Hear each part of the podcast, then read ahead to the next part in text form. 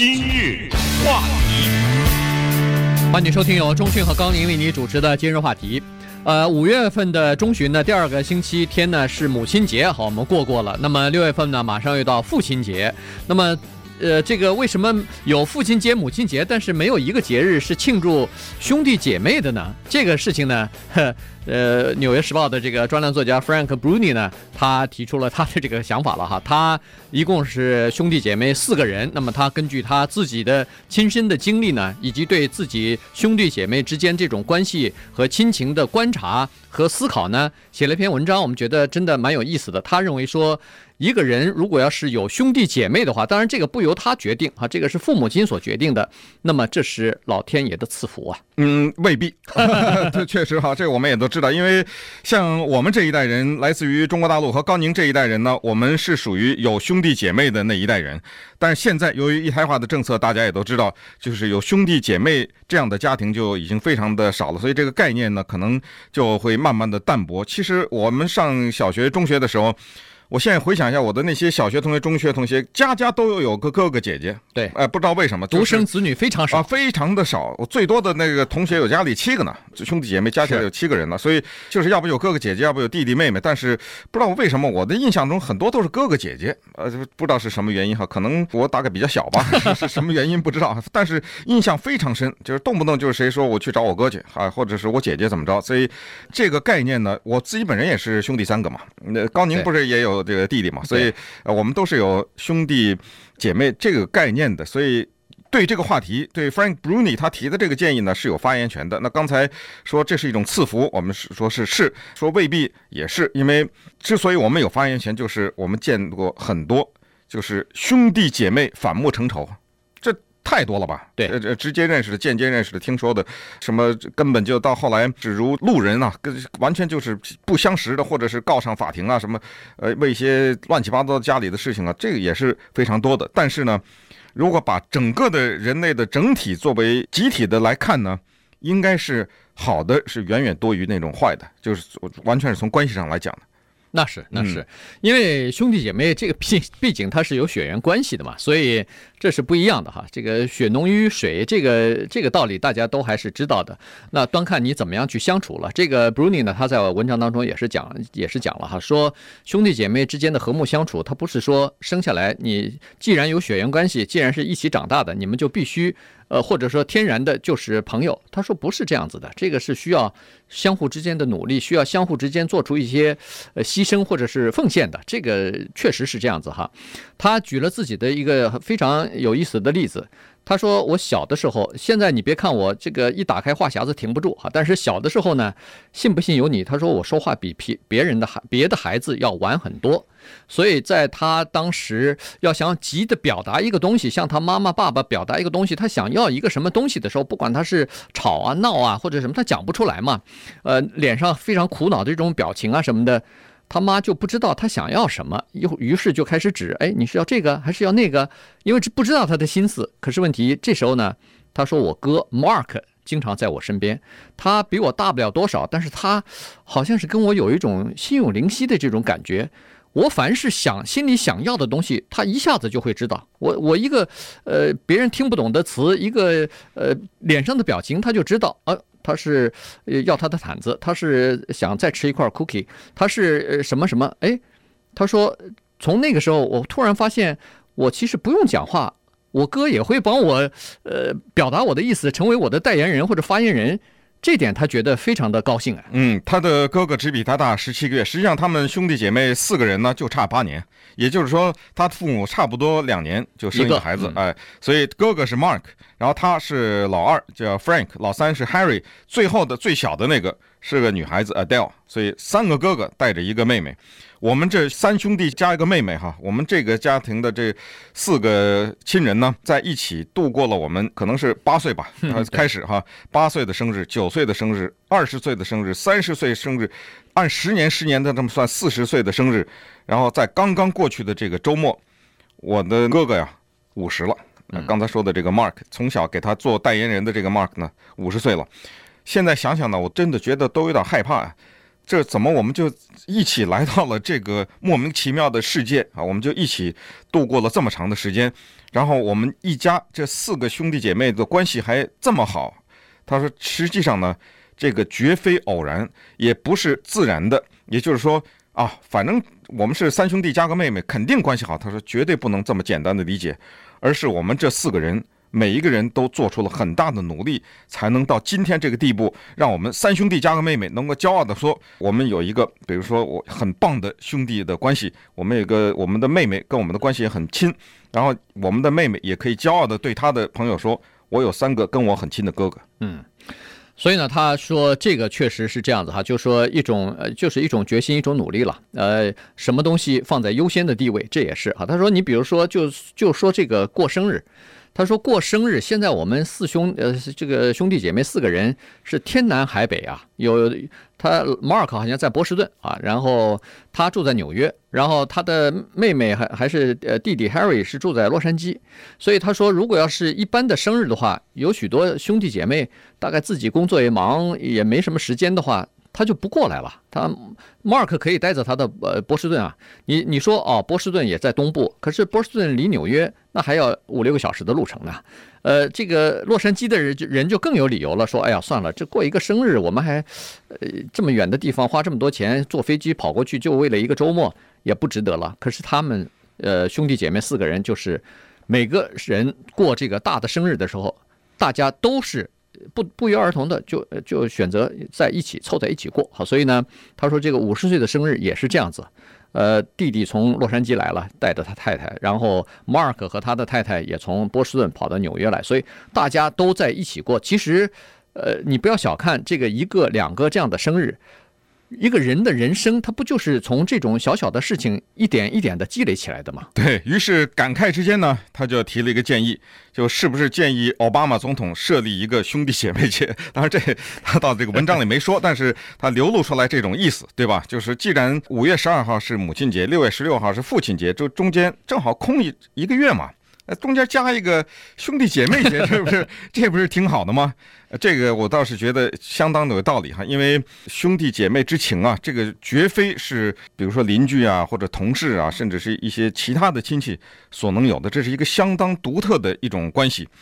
在中国古代的记载，有一个叫司马牛的人非常担心，他跟那个孔子的学生子夏说：“人皆有兄弟，我独亡。”就人家都有兄弟，我这兄弟死了。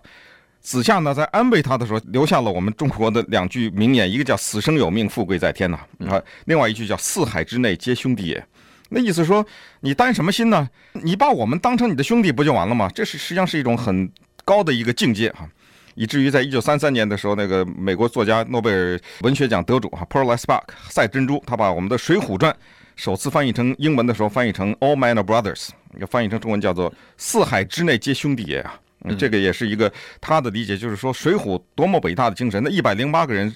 那都是结义兄弟啊，那都是兄弟呀，那都是乌合之众了，从一个国家的各个角落聚集在这里，因为他们有一个江湖上的这种义气。但不想呢，被鲁迅一针见血的把他这个书名给否掉了。他说，正是因为 All men are not brothers，正是因为四海之内不是皆兄弟也，这些人才上的梁山呐。啊，对 对，所以这鲁迅的一针见血就把他这个翻译呢的名字给驳掉。当然后来出版了以后，他他并没有听鲁迅的话，所以书还是出版了。但是呢，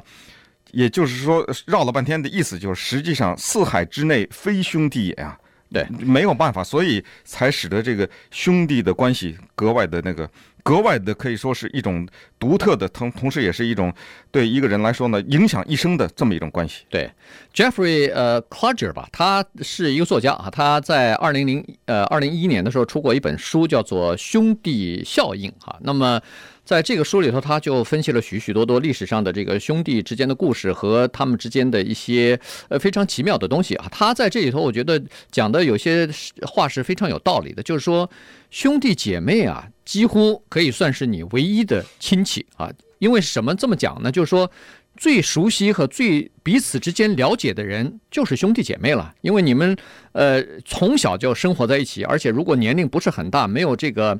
代沟的话，那就是一代人哈，所以呢是相互之间最理解、最了解的。父母亲离开我们太早，你的这个孩子和太配偶啊进入你的生活又太晚。你配偶不是要到成年以后才有，呃，然后到二三十岁结婚以后才能有孩子，所以他们的对你的了解可能也不如你的兄弟姐妹对你的了解这么深啊，所以呢，兄弟姐妹几乎是伴随你的一生啊，从你生下来一直到你呃最后的 死去，这最长的一段历程是兄弟姐妹呃之间相伴而过的。那稍待会儿我们再来看看这个呃 Frank Bruni 他对兄弟姐妹之间又有什么样的这个呃期许，或者说是他自己的观察。今日话题。欢迎继续收听由钟迅和高宁为你主持的今日话题。这段时间跟大家讲的呢是兄弟姐妹这个呃主题哈，这个是由呃《纽约时报》的专栏作家 Frank Bruni 呢他所写的一篇文章呃给我们的启发啊。那么呃他就说了，兄弟姐妹如果你有的话呢，这算是一种赐福。原因就是说，首先你有了一个最熟悉你和彼此。都相互了解的一个人，有了一个和你共同经历这个生命旅程的这么一个人。他说，有兄弟姐妹啊，其实是相互之间了解，或者说，呃，了解一个陌生人的一个最好的方法。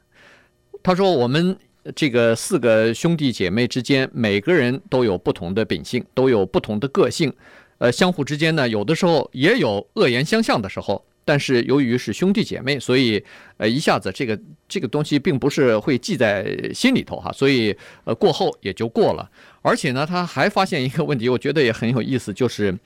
兄弟姐妹啊，他说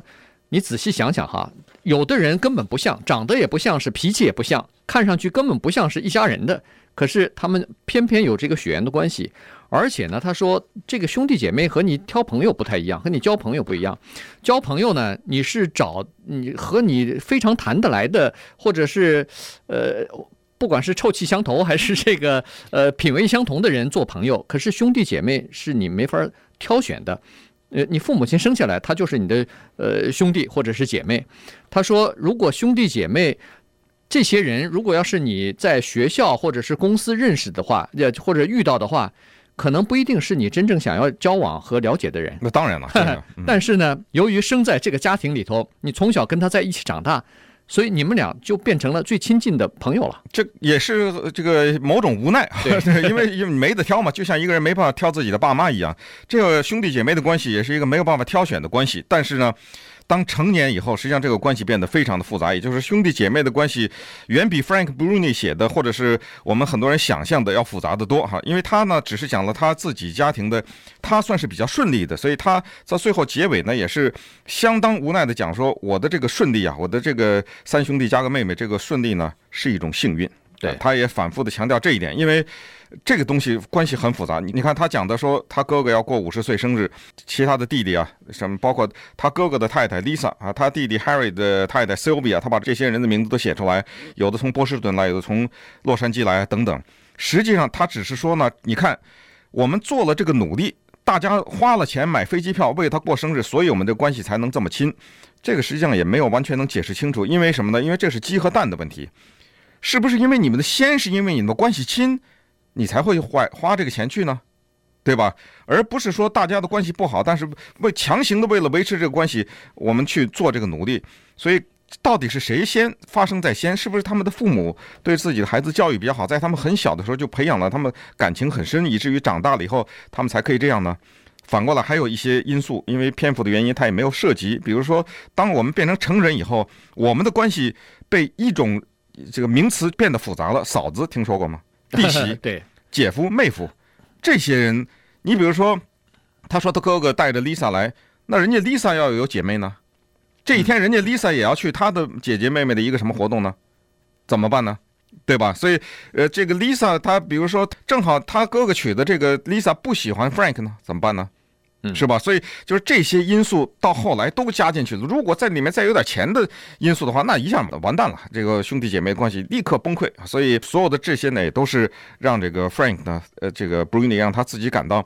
其实他自己也观察，他在这个文章里也小小的一笔带过，但是也提了一下，就是实际上呢，在兄弟姐妹的关系当中也存在很多丑陋的部分，只不过他算是幸运的。嗯。